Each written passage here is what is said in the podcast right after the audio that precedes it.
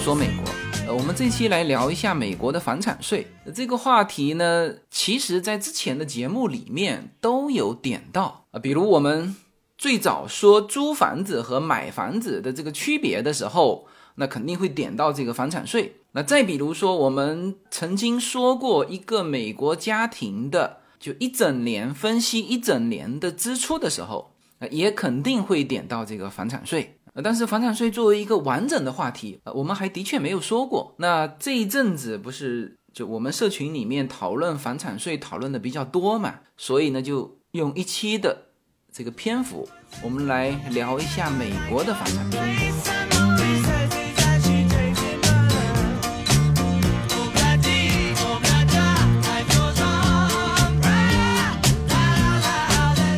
房产税对于美国来说是个大税哈，就它不是一个小税种。从这个性质来说，呃，第一呢，它属于叫财产税。大家知道，美国是叫做收入征税，但是资产是不征税的，也就是财产是不征税的。但是唯一的，就美国五十个州，就唯一的一个资产征税的，那就是房产税。那么据说还有二十几个州，呃，什么汽车，就是汽车也是。资产嘛，是吧？汽车它不是收入嘛，是？就是汽车也征一部分的资产税，那这个就比较少，主要的就是房产税。所以借这个内容，我们打一个补丁哈，因为之前我一直说哦，美国是叫收入征税，资产不征税。呃，这里就是补充一下啊，资产里面就是房产征税，所以房产税属于叫资产税，这是大的类啊。第二呢？就是房产税属于稳定的税，那什么叫稳定的税呢？就是这个这个一旦开征啊，就是征收的主体啊，这个征收的主体在美国来说是地方政府啊，它会有变动，但是这个变动就这个调整是极其细微的。那基本上默认你这个地方政府征税机构啊，就长期会有这个收入。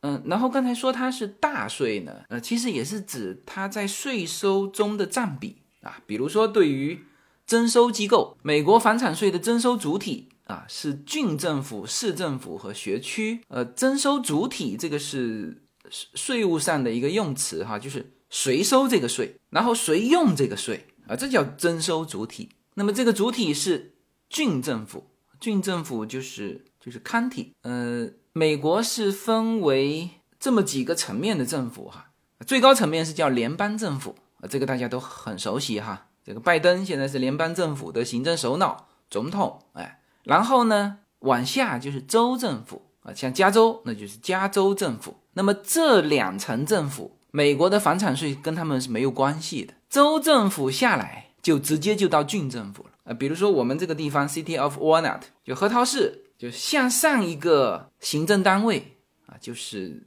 洛杉矶郡。这个就是我们的郡政府，然后洛杉矶郡上面就是加州，然后在上面就是联邦，啊，就是这么一个四个层级的这个行政划分哈。那刚才说了，联邦政府和州政府跟美国房产税是没有关系的，那么郡政府以下就是房产税的征收主体，就是洛杉矶郡政府，然后就是核桃市政府。那么除了这。两个征收主体之外，还有一个学区。呃，那这个要稍微解释一下，就是在美国啊，它的学区和市政府呃是完全不同的两条线啊。学区它是单独存在的，它既不隶属于市政府啊，也不是说我向上去隶属这个郡政府，也不是呃，那更别说说我隶属于州政府，不是哈。学区就是学区，就是当地学区啊。比如说，我们常常提到核桃学区，那么核桃学区它实际上是跨了两个市，有我们 City of Walnut，就是核桃市，以及旁边的 Diamond Bar 啊。所以，因为是一个学区嘛，所以呃，Diamond Bar 的 High School 和 Walnut High School 呃都是属于虽然是两个不同的学校，但是因为是在一个学区，所以它的教学质量是差不多的。啊，都是满分的这个高中，哎，所以学区是单独的。呃，这个话题我曾经在这个介绍我的一个朋友，也曾经做过我们的嘉宾哈，就是叫加州第一学区 s a m a r i n o 的那个教委主任，在介绍他的时候，如果细心的就会发现 s a m a r i n o 实际上它的学区也跨了两个城市。啊，所以学区是单独的，它是和政府啊，我们直接说，就它和政府直接是脱钩的，它有自己的财政收入啊。那么这个就是美国房产税征收的主体是三个，一个是郡政府，一个是市政府，一个是学区。然后这里面征收的比例划分啊，就基本上是按照一比一比五。呃，这个什么意思哈？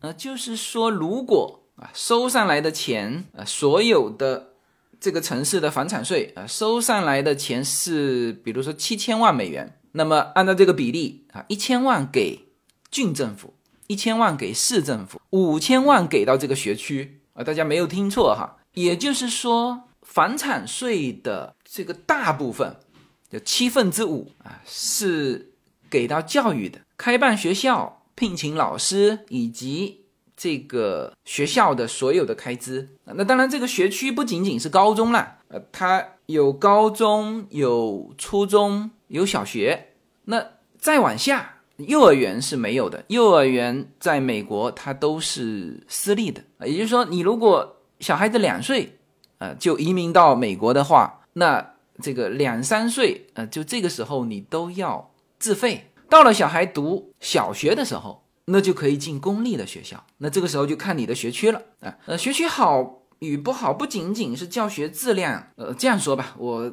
倒过来说，大家比较好理解啊。就是小学一年级，大家知道哈，这个我们正常的，就是国内的公立教育啊，是从叫九年义务教育嘛。就一年级到九年级，那美国呢？它是叫 K 到十二年级，它为什么不叫一到十二年级呢？呃，因为它一年级之前还有一个叫 Kindergarten。那基本上美国的呃，应该说所有的小学现在都有设这个 Kindergarten，也就是说在一年级之前的这个 Kindergarten 啊，也是包含在公立小学里面的。那么但凡包含在公立小学里面，那学费就是免的，呃，那这个是基本上说是美国法定的哈，就是所有的城市的公立教育必须有从 K 开始，那么到十二年级，也就是这里面是十三年的义务教育，那或者说叫公立的教育，呃，当然它还有私立的。那这里面为什么说学区好坏哈？呃，刚才说了，除了教学质量之外啊，因为教学质量有本身就有评级嘛，呃，从一到十分。哎，那这个关于评级我就不展开了哈。那我就说，就除了这个学区的教学质量之外，其实还有一个时间长度的问题。刚才说了，呃，美国法定的啊是 K 到十二，那么现在稍微好一点的学区呢，就是从 Kindergarten 之前还有一个叫做叫 Pre K，那就是叫准备 Kindergarten，那这又是一整年啊。啊，就是如果这个学区特别有钱，那我就把这个 Pre K 给它办起来，就是在 K 的前面啊，比如说六岁是一年级，那就是正常五岁 Kindergarten，那这个是法定的都有。那有一些好的学区，它有 Pre K，那就是四岁你就可以进入公立学校，享受免费的这个教育啊。那当然，在 Pre K 之前还有一个叫 Pre School。那就是小孩三岁，那这个 preschool 就有 preschool 公立的，那个这个就是比较少的，那也是比较富有的这个学区啊。那么据说还有一个叫 nurse school，那你一听 nurse 这个就是护士嘛，就是就是类似托儿所这种啊。如果这个学区特有钱，那也可以把这个给它纳入到公立啊。那这个就是我们说的这个学区好与不好啊。啊，其实就表现在他有钱没钱。那有钱没钱取决于哪里呢？那就是这个房产税，因为它七分之五是给到了学区作为这个教育资源，是吧？那你就基本上按照这个逻辑，你应该就会知道，就学区好的城市基本上是什么呀？那就是富裕的城市。所以这里面是先有鸡还是先有蛋啊？其实是说不清楚的。我们常常说华人生活的区域。啊，学区都很好，那这里面是不是说因为华人多，华人的整个学习氛围好啊？那么在这个学区评级的时候，他分数就高啊？那这个因为评级是看毕业的这个成绩以及平时的这个教学，那是不是说华人素质高，所以华人所住的学区就好呢？我们如果按照刚才的逻辑，那应该是第一个是什么呢？是这个区富裕啊，交的房产税多，呃，所以这个学区就能够去请好的校长，请好的老师，那么这个学区成绩就上来啊，这个评级就高，是吧？首先直最直接的就是富裕。那么这个城市富裕，其实除了说教育资源啊，投了七分之五在这个教育资源上之外，那当然还有什么？那还有治安嘛？因为你这个市政府的警察，那都是从这个房产税的那个七分之一里面，呃，市政府相当大的一块的开支是警察的开支啊，啊，就是治安。像好的，你说。比如帕萨蒂纳啊，那那个城市的警察是有这个巡逻的直升飞机的，就是他们的交警不是开着那个巡逻车去巡逻，他是叭叭叭叭在上面飞直升飞机的。所以像帕萨蒂纳这种以及其他的哈，呃，这个比较富有的城市啊，一到这个。啊，这个城市有什么活动啊？其他的城市人家都是警车啊，或者是消防车，很漂亮停在那边。那这些城市就是啪把这个直升飞机给摆出来，那就有直升飞机的城市毕竟不多嘛。那当然这些治安的力量有的时候是联动的哈，就是一旦出现事情，是好几架直升飞机在这一带巡逻，那就是它几个城市进入一种联动。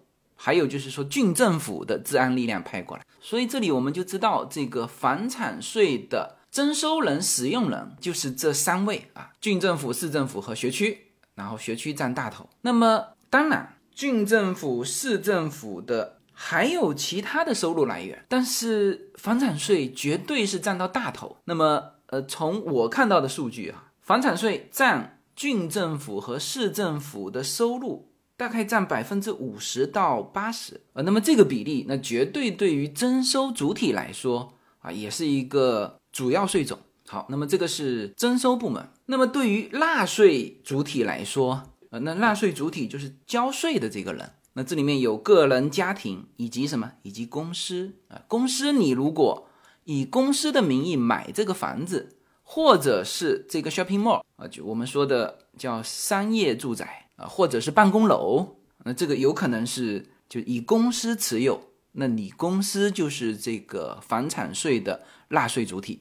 那么我们从绝大部分的这个房产税的纳税人，基本上是个人或者是家庭。从这个层面来看，房产税也是大税。很多家庭，呃，或者我们准确的说叫大部分的中产阶级家庭啊，房产税是占到他交税的。一个非常主要的部分，呃，为什么我这里说叫中产阶级以上家庭？哈，美国的就房屋持有率，呃，去年刚刚人口普查的的数据，哈，就拥有房屋的美国人口比例是六十五点三。呃，大家知道中国拥有房屋的这个家庭的比率是百分之九十，哈，那么那这样一比较啊，美国我们叫拥房率，哈。拥有房屋的比率只有六十五点三，啊，大家可能觉得，哎，这个比较低哈。那实际上，就这个数字啊，六十五点三是美国八年以来最高的一个比例啊，同比比二零一九年增加了一点一啊。那么也就是说，美国有百分之三十五的个人或者是家庭，实际上是租房子住的啊。那这里面就。就要提到一点，就是房产税啊，只和拥有房屋的人，就只跟房主有联系，就是房屋的持有人去纳税，就是房产税跟租房的人是没关系的啊。其实，在美国做房东，就很多东西，这个房东都是要去承担的。呃，有一些就除了房产税之外，哈，有一些美国的这个持有房屋的。成本就国内其实都没有啊，比如说房屋的各类保险是吧，都是房主要去交，而跟这个租房子的人是没有关系，他只管交房租啊，房租这里面就包含了所有了。那么有一些东部的那个公寓，就是租这个房子，他还帮你把水电费给包进去，就是我交了房租，这个水跟电就随便用了啊。所以我们刚才说准确的说哈，这个。就对于美国中产阶级啊，这个对于这个百分之六十五拥有房子的这个家庭，房产税占它的比例，我现在没有数据哈，但是就按照我自己根据自己家庭的一个推测，呃，这个比率是不小的。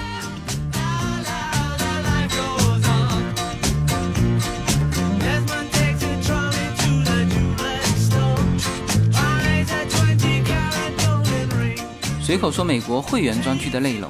经同步在喜马拉雅上线。现在大家点击我的名字“无限自由”，就会发现新的这一张会员专区的专辑。点击进入就可以听到更为专业、更为深度的美国资讯。会员区的独家内容有更深度的美国热点分析、跨境创业、美国投资、移民干货。关于子女和留学生方面的美国教育，以及关于长期规划和强势思维这些价值观的探讨啊，当然还还有我们的社群资源。现在大家就可以点击购买我们的会员专区内容，这个内容将同步无限空间的会员专区内容。谢谢大家。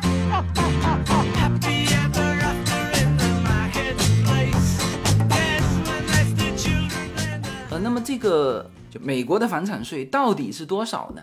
因为各个地方不同哈，就是各个地方其实差异蛮大的。从法定的这个税率啊，我们这里说法定税率和实际税率，呃，我待会慢慢展开哈。呃，为什么还有一个实际税率哈？我们说法定的税率，全美国来说是从零点八到三之间，加州基本上在一到一点五之间。呃，我住在洛杉矶的两个城市过。呃，一个是 Temple City，一个是 Walnut，这两个城市的这个房产税，一个是一点五，一个是一点三啊。当然说的都是叫法定房产税率哈。那这个大家一算就出来了嘛。比如我 Walnut 这个房子，比如说一百万吧，当然现在按照 Zero 上的评估，应该是在就接近一百二十万。从我买房子到现在，呃，其实也就是去年以来。的确是有涨了百分之十几，那再加上之前的一点点，就大概涨百分之二十啊。这个在美国来说，这几年房价已经涨得非常多了哈。因为因为房产呢，在美国啊，它是一个长期稳定增长的，但是呃，跟中国没法比，嗯，所以它涨百分之二十已经很多很多了。我比如说我们按一百万算吧，那一点三就是你每年哦，每年要去交一万三的。房产税，嗯，那这个是税率低的啊，税率高的，比如说像德州啊，德州还不是税率最高的啊，但是我们德州比较熟悉吧，德州大概差不多是，就我们说法定的税率大概大部分是三，那当然这里面就是德州有德州的理由嘛，啊，德州对于土地的。所有权，它是直透地下的，它不像加州啊，加州是就是从地表开始算，往下多少米是你的产权，再往下就不是你的了。但德州不一样，德州是直接到地心啊，都是你的产权啊。当然这个技术达不到哈，但是它确实往下打石油啊，不管多少米都是它的。所以这个是德州人的一种解释，说哎，我们为什么房产税高呢？是因为我们的产权厚啊，就是直通地下。但是这个产权啊，其实是一个它会影响房价的。德州的房子啊，一直以来的涨幅啊，或者说我们叫总额吧，是没法跟加州比啊。其实和它过高的这个房产税也有些关系。那当然，这个先有鸡先有蛋，你也可以反过来说，是因为它房子便宜。所以它只能征收比较高的这个房产税，才能够维系地方政府和学区的运营。呃，这是这样讲也行。那反过来说，当然也可以啊，说因为它房产税比较高，导致了什么呢？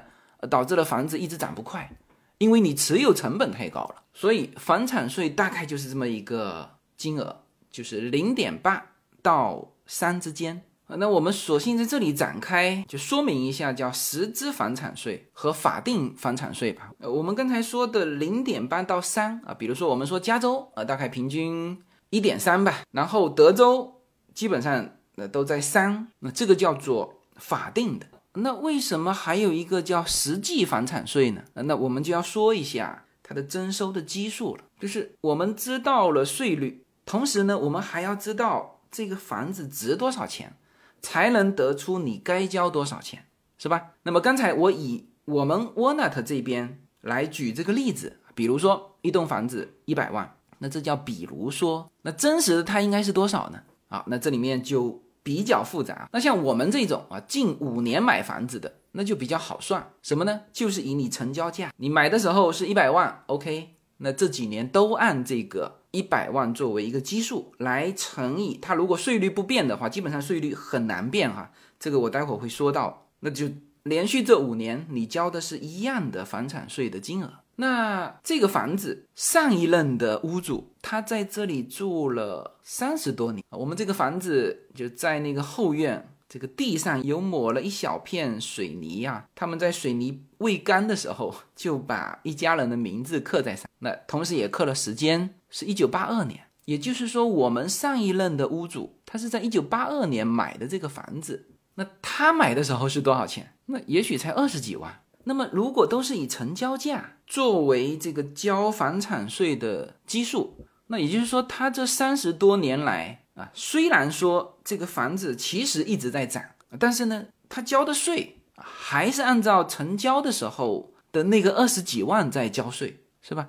对比到现在，其实也是一样的。那我现在一直是按照一百万去交税啊，虽然我的房子涨到一百二十万，呃，这个基数一直是在我成交的时候。那么如果仅仅是我这五年，那也没什么，但是。大部分的呃房屋持有的人，他都不会说三五年啊，或者说十年去换一套房子，那大部分一买就住个三十年。那么因此呢，在叫做交房产税的这个基数和真实评估的这个房子的价值，这里面是不同的啊。那绝大部分啊，百分之九十九点九九啊，都会比评估的价格来的干嘛？来的低，哎，所以在这个美国谈论到各州的房产税的时候啊，都不是按照税率来显示这个州的这个真实的房产税情况的啊，它都是列出一个叫实支房产税。你看哈，在我面前有一张表格啊，这就是列出了美国五十个州的房产税的排名。它的基数是按照什么算的呢？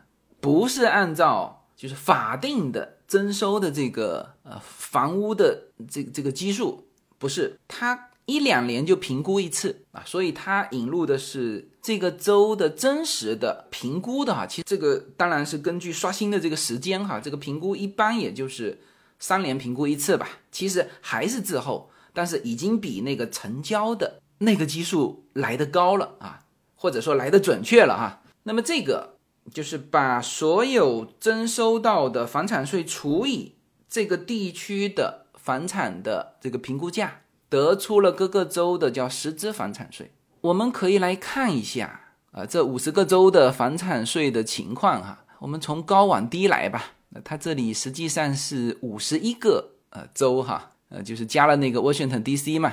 我们从高往低走吧。最高的不是德州，最高的是 New Jersey 啊，就新泽西。呃，这个数据是二零二一年的哈，刚刚统计出来。新泽西最高这个房产税高到多少呢？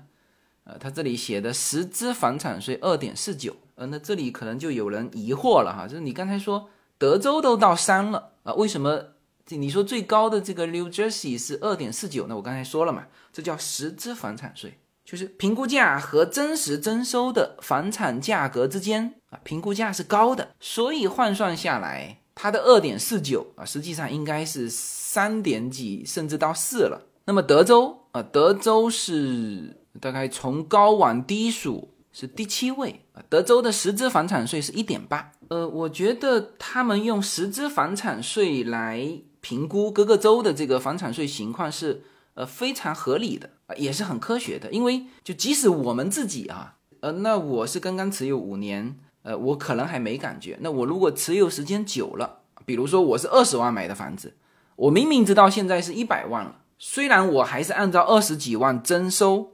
呃，或者是四十几万征收吧，我一会儿会说到为什么，肯定不是二三十年前的那个基数哈。就是我心里其实也很清楚，我现在交的房产税应该是按照现在差不多的房产价格来说，这个地方的真实的房产税到底是多少啊？因为你否则你就乱了嘛，是吧？所以这个比较还是对的啊，所以。德州啊，基本上也算是高的啊，从高往低排啊，也能排到第七位那么它的实支房产税是一点八。那纽约啊排第九位啊，也是高的哈，纽约是一点七二房产税，哎，然后再往下，我们跳过宾夕法尼亚，跳过俄亥俄，呃，跳过麻省，跳过马里兰，你看哈，阿拉斯加啊，阿拉斯加的实支房产税才一点一九，佛罗里达的实支房产税才是零点八九。来，我们终于看到加州了啊！加州实支的房产税是零点七六，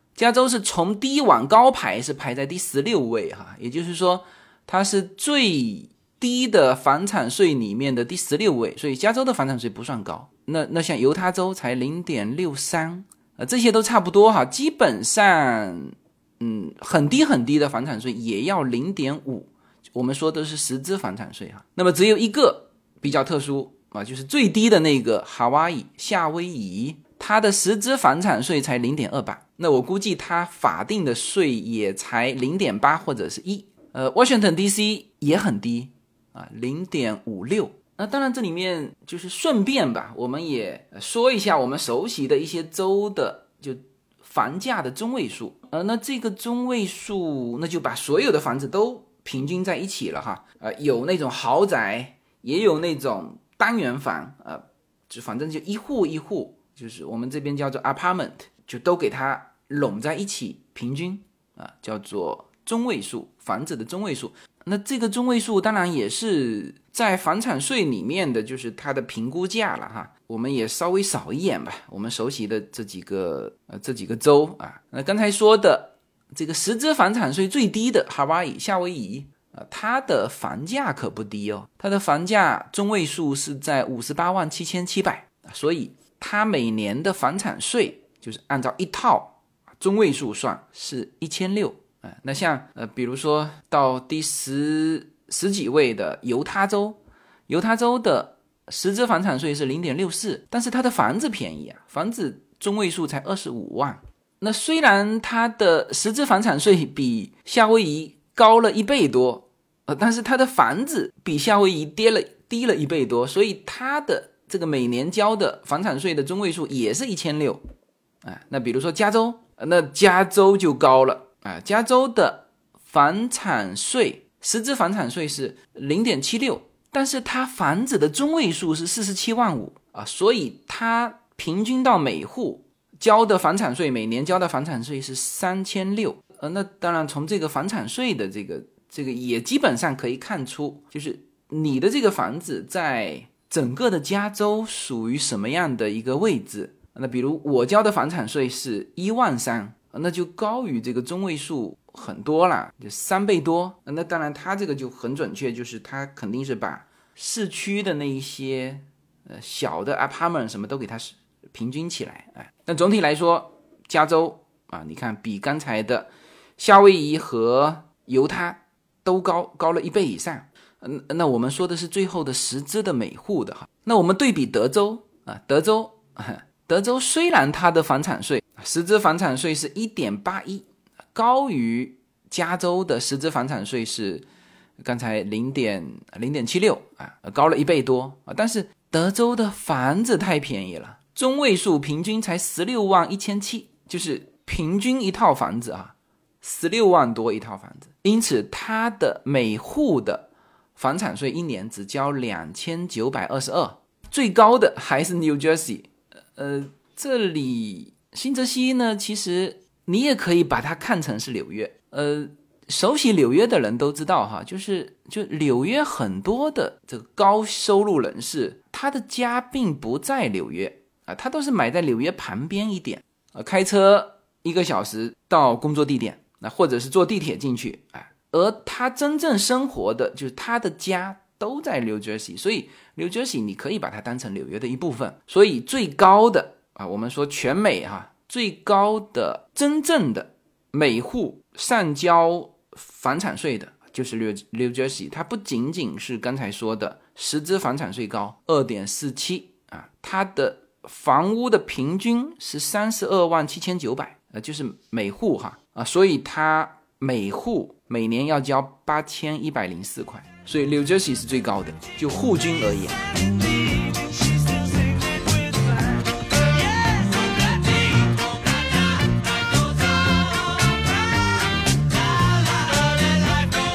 呃，这里我索性讲这个事情的话呢，就讲透吧。就是美国的房产税，它几个东西是如何制定的？那首先，我们先说这个，其实刚才说了一半哈，就是。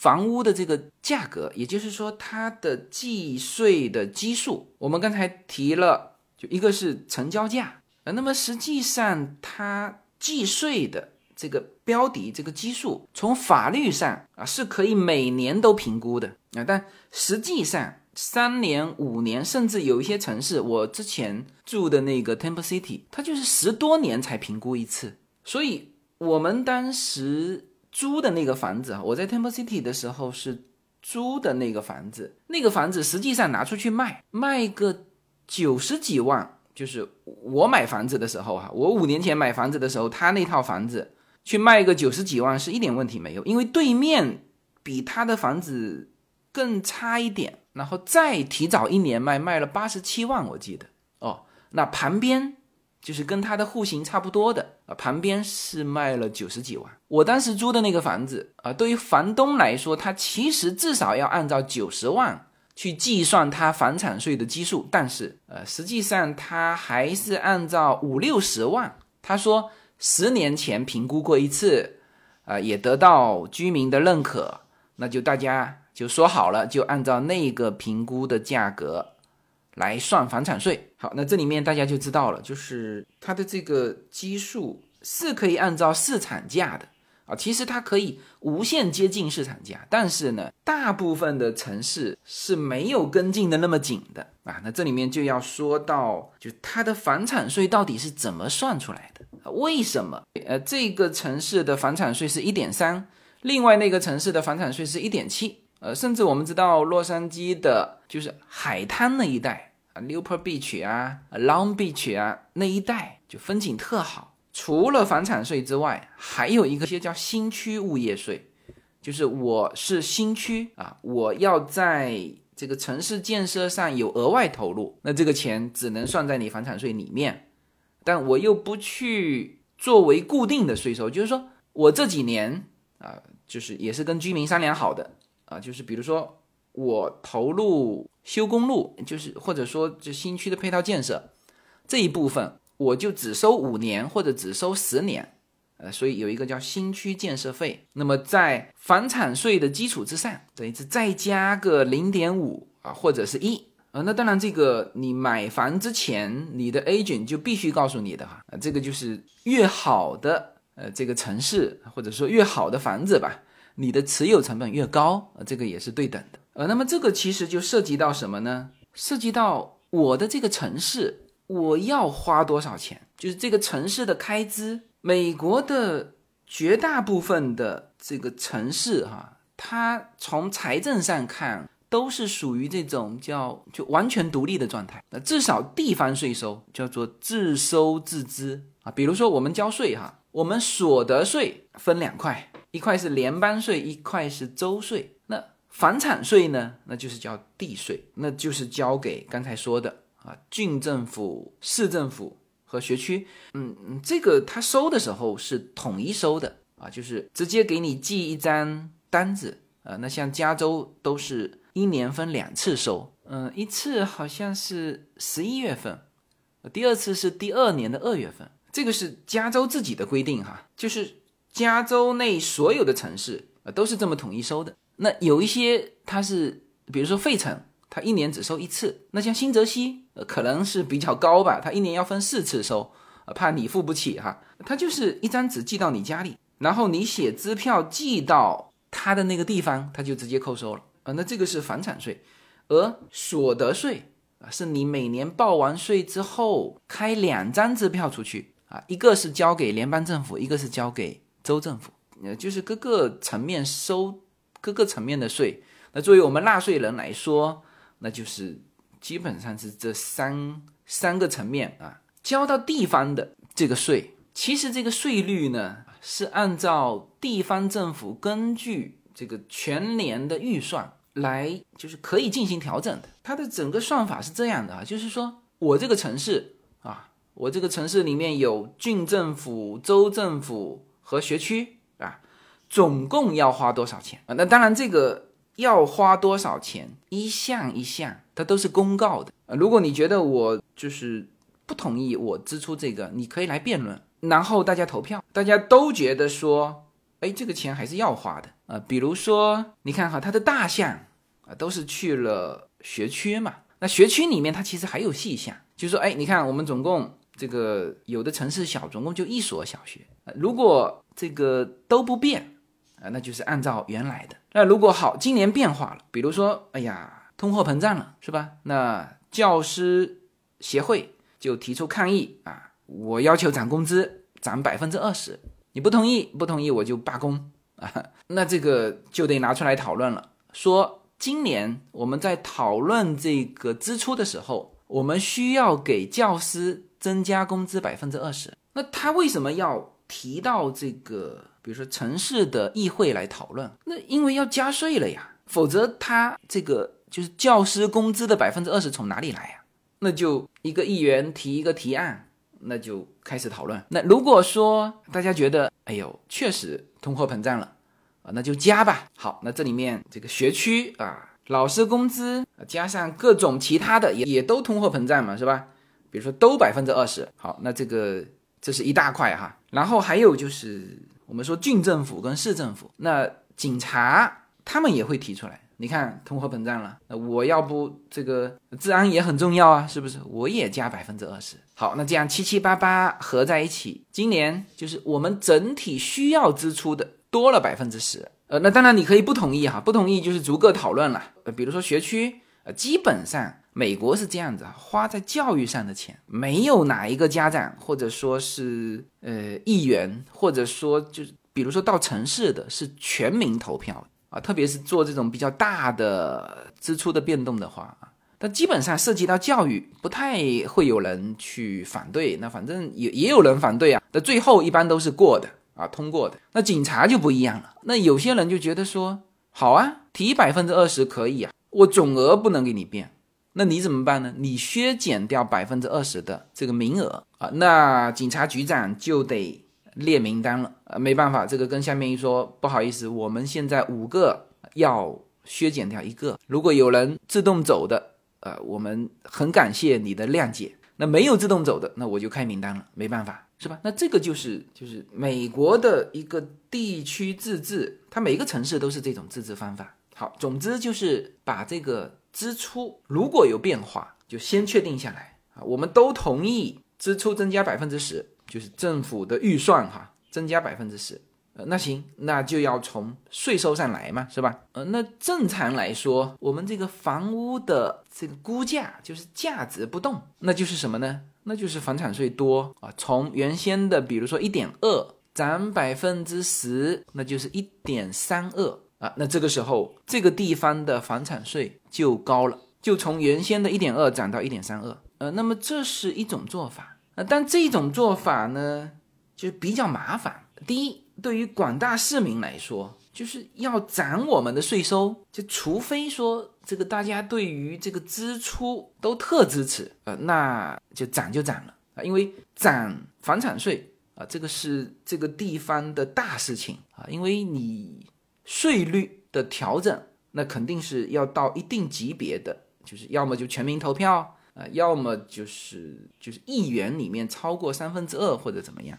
那还有就是这个领导其实也不愿意，是吧？你们选我上来，结果呢，我上来第一年就把这个税收给加上去啊，就是征税大家都不愿意嘛，就像现在拜登征税是吧，也是吵得一塌糊涂。那领导不愿意，市民比较麻烦，压力大。那其实可以用变通的办法，变通的办法是什么呢？啊，其实大家刚才应该也意识到了，对，就是关于房产的评估。你像 Temple City 那样，它是二十几年就没有调过那个估值，现在的估值就但凡是个成年人，呃，都知道真正的估值。早就超过这个征税的那个额度了，那那为什么不动呢？是因为就够花嘛，这个钱够花，没有哪一任领导愿意什么。就总体来说，这个都是增加税收的，都是加税的。那我这个地方，你像 Temple City 是很富有的，Temple City 每年的活动都做得非常好，那都是花钱的啊。所以那他因为是比较有钱的 city 啊，可能在有一些年份就有一些盈余。那现在比如说通货膨胀或者怎么样，那他能够收支平衡，那也就算了，是吧？所以这个城市就没有去动这个脑筋，说哎呦，二十几年没评估了，要不我们评估一次？谁提这个议呀？是吧？你只要钱够花，谁会去提这个议？那我们现在说钱不够花，一种是调税率，那一种就是我们要不再评估一次吧？呃，那那当然还是会有人反对嘛。那他还可以推出一个什么？我们根据这一次评估的价钱，我们打一个七折，这样大家能不能接受呢？是吧？哎，那这个时候，呃，可能这个市议会啊就能通过。那就是大家其实也都很清楚，就是因为有那个。缺口嘛，财政缺口嘛，就钱不从这里来，就也没地方来了。我们刚才说了嘛，就房产税占到地方政府收入的百分之五十到八十，是吧？那有一些城市，它可能有很多的那种商业啊，比如说我的公司也办在呃沃纳这个城市，那每年也有交钱。那有一些城市，它直接就是个居民区啊，它没有商业的钱，是不是？几乎百分之八十，绝大部分都来源于房产税。那不动这个动什么呢？是吧？那么这就是房产税啊，它其实变来变去就是这么几个变量，最终为的是什么？为的是那个就总的那个税收额度啊，税率乘以这个基数，最后是得到那个收上来多少钱啊？当然，你翻回来理解也行啊，比如说。他有可能说我们不打七折，我们这样吧，我们降税收，什么意思哈？比如说这个这个地方，这个我们说一个大一点的呃郡吧，我们说这个郡啊，一年的开支是两亿美元，这个地方的房产估值是一百亿，比如说是二十年前评估的，哎，好，那么之前的房产税收就是百分之二，好，那二十年过去了，地方发展了，我们今年评估一次吧，呃，评估了两百亿美元。那如果说我一年的开支还是两亿美元，那么我们就会宣布房产税直接降成百分之一，是吧？所以你这个不管翻来覆去怎么样啊，其实为的都是这个房产税的收入。那房产税的收入叫叫以资定收，而不是以收定资哈，就是我要花多少钱，我就只能向当地就是征多少税，维持一个地方财政的平衡。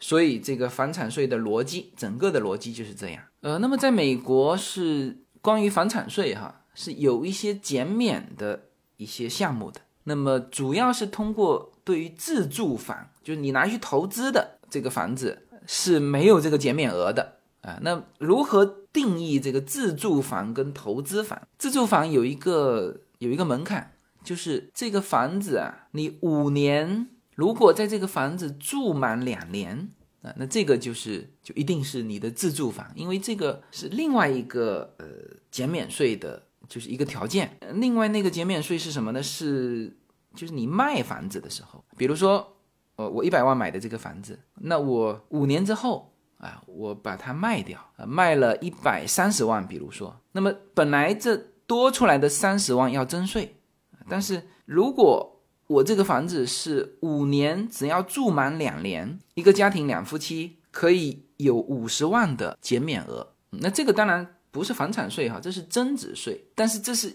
由房产增值引发的，所以这个也可以跟大家说一下。所以大部分说对于自住的房子，就是五年住满两年，所以按照这个逻辑，实际上是你可以住两个地方的，因为你不在这住就在那住嘛，是吧？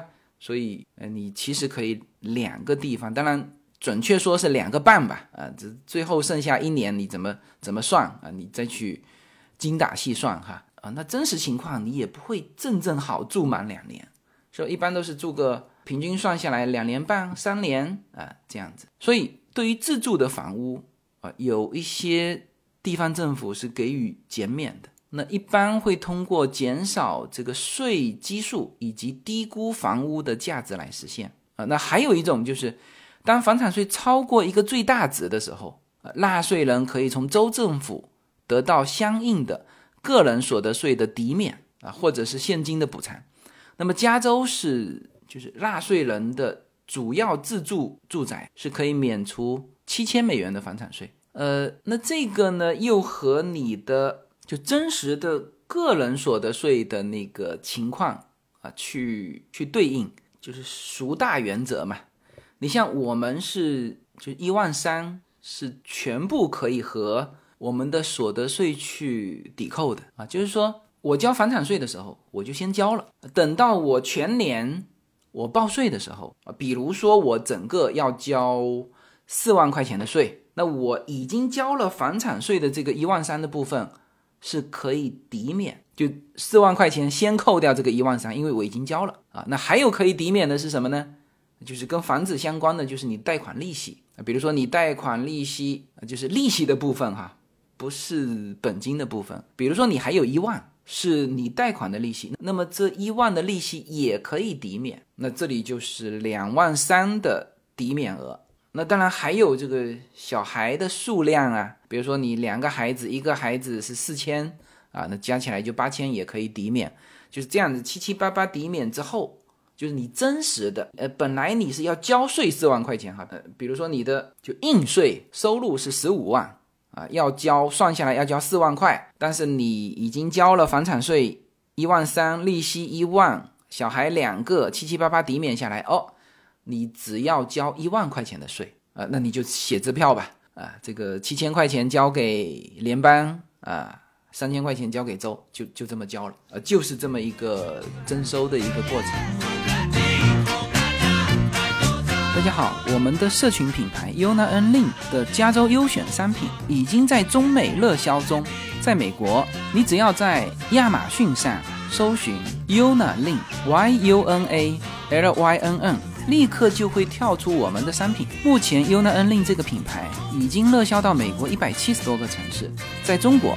如果您是在喜马拉雅上听到这则信息，那么直接在我的这个节目的封面，你会看到一个红色的推车，写着 Yuna N Lin 牛油果油，点击进去，也就是我们天猫国际的旗舰店。现在无论你是生活在美国还是生活在中国，您都会非常方便的能够网购到我们 Yuna N Lin 这个品牌的商品，拿起手机下单就可以品尝到自由军一家为您。分享的加州阳光的味道，谢谢大家。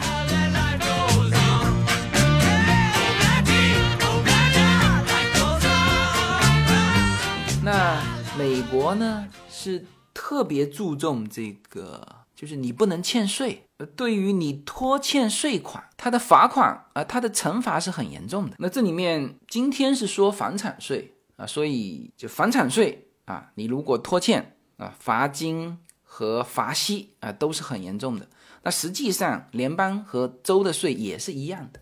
呃，你如果没有按期交这个房产税，他首先会对你罚款啊，先是罚应付款项的百分之十，然后如果超过三年都没有缴纳房产税，那这个地方政府可以干嘛呢？可以直接把你的房屋拿去拍卖。那在这个时候。哪怕你的这个房屋上有其他的这个债权债务关系，那政府的房产税也是拥有最优先的这个叫申诉抵押权，就是他可以呃其他人都别拿啊，我先把我的这个税收，呃特别是地方政府哈，就是房产税先给我扣下来。那所以，我之前讲过一个非常极端的案例，是真实的案例哈，呃这是我们的一个房地产 agent 的朋友告诉我们的，就是他说他一个同事。就房地产的 agent 就是经纪人嘛，曾经收到一笔钱，就是他的一个房主，因为长期对于城市开出的罚金没有没有回应啊，那这罚金也许是房产税，也许是比如说前院草皮怎么干枯掉，没有按照城市要求啊开出的罚金，反正就是到了法定的呃这个预期年限。这个城市呢，就就把这个房子直接拍卖掉。那个房子啊，就按照我的猜测，应该是就是在国内出了什么事的。呃，这是我的朋友是告诉我，反正就是联系不到屋主，这屋主也买了房子好多年没有到美国，然后只留了房地产 agent，就是在房屋交易的时候，他有签过一个授权委托啊，就是委托这个房地产经纪代表自己。做关于房子的相应的一些一些手续，呃，那正常就是你找得到屋主，你把这个罚金交了就算了。那你一直找不到，那就只能拍卖。然后拍卖的这个这个相关的这个叫责任人吧，我也不知道叫什么哈，就是始始终也找不到，怎么办呢？啊，那就是找出了当年他授权这个房地产 agent 啊处理关于房屋的这些事项啊，就把这个房地产 agent 写进去，变成这个呃屋主的权利人。然后就把这个房子给卖了。那这个 agent 他，我猜想哈，他也努力在联系这个屋主。所以我刚才说了，估计是出了什么事情，在国内，反正实在联系不到，拍了，拍了之后呢，当然这个钱是多于这个罚金的。呃，华人在这边买房子，那个房子啊都不是太差。那作为政府来说，反正房屋一拍卖啊，这就是法拍屋的由来哈。这个我们讲，在美国很多人就做法拍屋的生意。就我还专门去过这种拍卖会哈，呃，绝大部分有屋主去的，怎么讲呢？就是说我屋主的确欠了银行钱，或者欠了哪里钱，呃，我没什么办法，那这房屋拿去拍卖，但是我又担心什么呢？我又担心这个房屋拍卖低了，然后我就跟来看，也有一些房子真的就是无主的，然后这个时候就是如果就没有太多含泪的人，那这种房子往往会变成什么呢？捡漏的会低于这个市场价格蛮多，你就可以把它拍来。呃，当然现在这种机会越来越少哈，这个很多人干这个事情啊，这个只要有人进去竞争，那么竞争的结果就是相对合理啊，这个价钱。那总体来说，他当时房子拍卖完，就政府把欠的房产税、罚金收了之后，还剩下的钱怎么办呢？就给了这个呃房地产 A 卷。啊，那当然就是如果这个屋主啊若干年之后回过来找这个房地产 A 卷的时候，这个房地产 A 卷是要把这个钱还给人家的。但是问题是这么多年过去了，这个屋主就像就像消失了一样啊。那这个是一个真实的故事哈。OK，那这期节目我们只能是这个把就美国的房产税给大家做了一个科普。这个税啊，对于地方。对于纳税者都是非常重要的一个税种啊。基本上，如果说没有这个税，呃，地方政府肯定是维持不下去的啊。都不要说没有这个税哈，就是降一半的这个税啊，这个地方政府都是够呛的。而作为新移民来说，啊，为什么提新移民哈？因为你如果都在美国生活，你习惯了哦，本来我就该付出这个税，呃，那你也不会有很深刻的感觉。那新移民为什么呢？就是说。在美国，很多很多的税种，比如说你所得税，那本来在中国也征的呀，只是说有的是国内是扣掉之后发到你手上，美国的所得税是先发到你手上，每年去交一次。那你理解完这个逻辑，那你也就也就是平衡的啊。还有就是。如果你在中国有一些税收哈，在中国已经交过税的，你把那个税单让会计师或者自己报税的时候提交上去，那这个部分是不会重复征税。所以对于所得税来说，大家不会感觉太多的意外。那比如说资产利得税，这都属于所得税范围哈。那你再比如说呃消费税，就也还是那个逻辑嘛，就是当你了解完之后，你就知道说哦。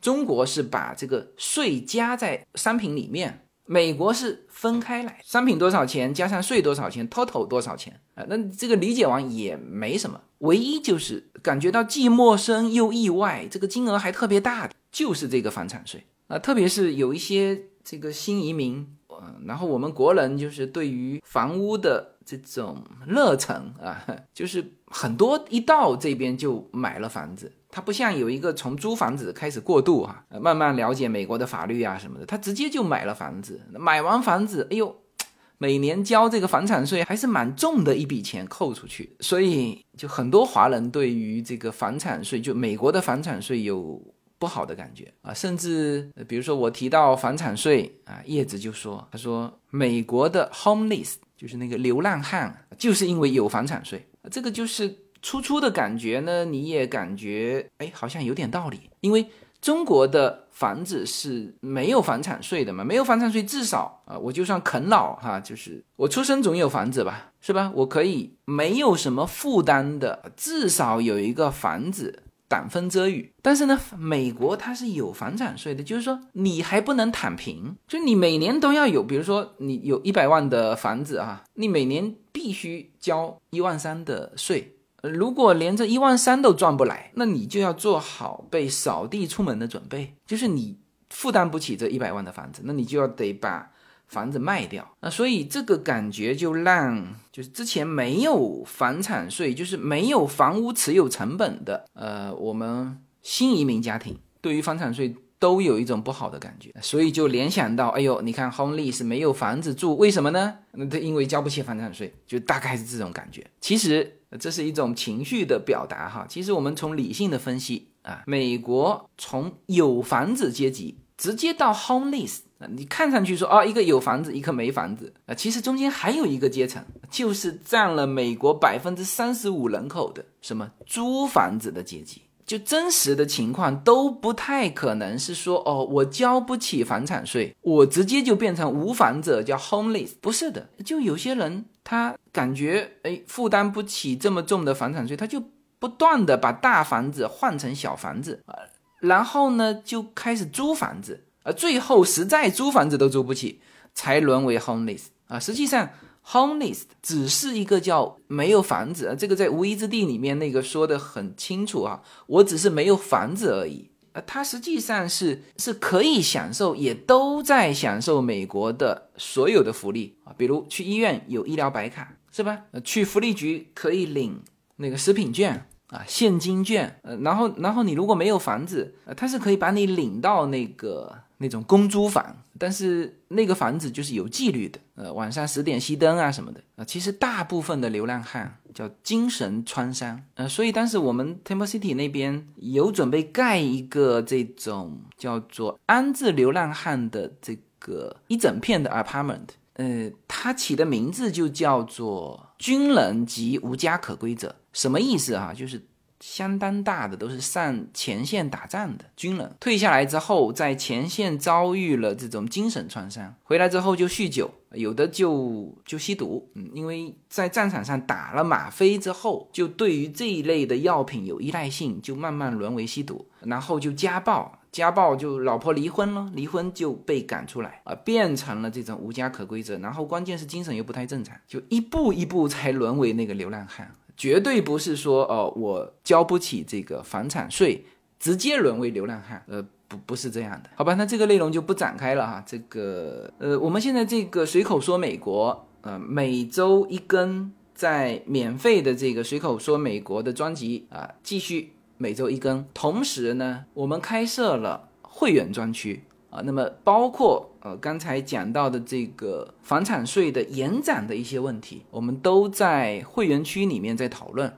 会员区每周有两三期的节目，以及我们的直播啊，专门针对会员的直播，以及我们 My Club 跟 Clubhouse 的这种互动，就是你可以在一个平台上可以发言、提问、解答。